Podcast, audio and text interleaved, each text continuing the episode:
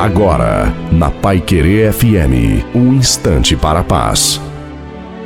Boa tarde, ouvintes da Pai Querer FM. Aqui quem está falando é a pastora Aline Donato Mardegan. Para você que está deprimido, esta palavra, ela vem de encontro ao seu coração. A palavra nos mostra cada estação da alma e aos clamores sinceros que provém dela, e desses clamores é o Salmo 77. Ele não revela apenas o desespero humano, mas também uma maneira de escapar dele. Ele nos ensina como podemos nos reerguer quando mal temos vontade de levantar.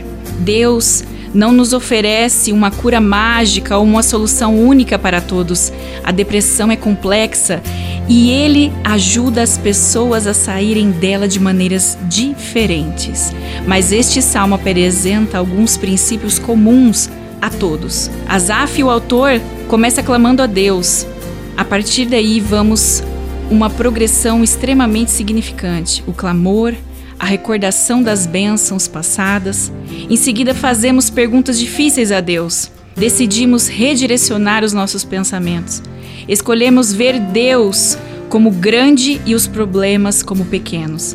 E então confiamos em Deus como nosso libertador.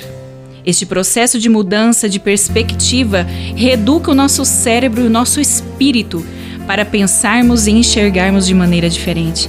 Quando trabalhamos esse processo de pensamento em nossas vidas, a depressão muitas vezes começa a melhorar. E assim diz no versículo 12: Meditarei em todas as tuas obras e considerarei todos os teus feitos. Essa escolha intencional muda nossa perspectiva e a escuridão dá lugar à luz. Inicie a sua semana com pensamentos voltados a Cristo. Uma semana abençoada.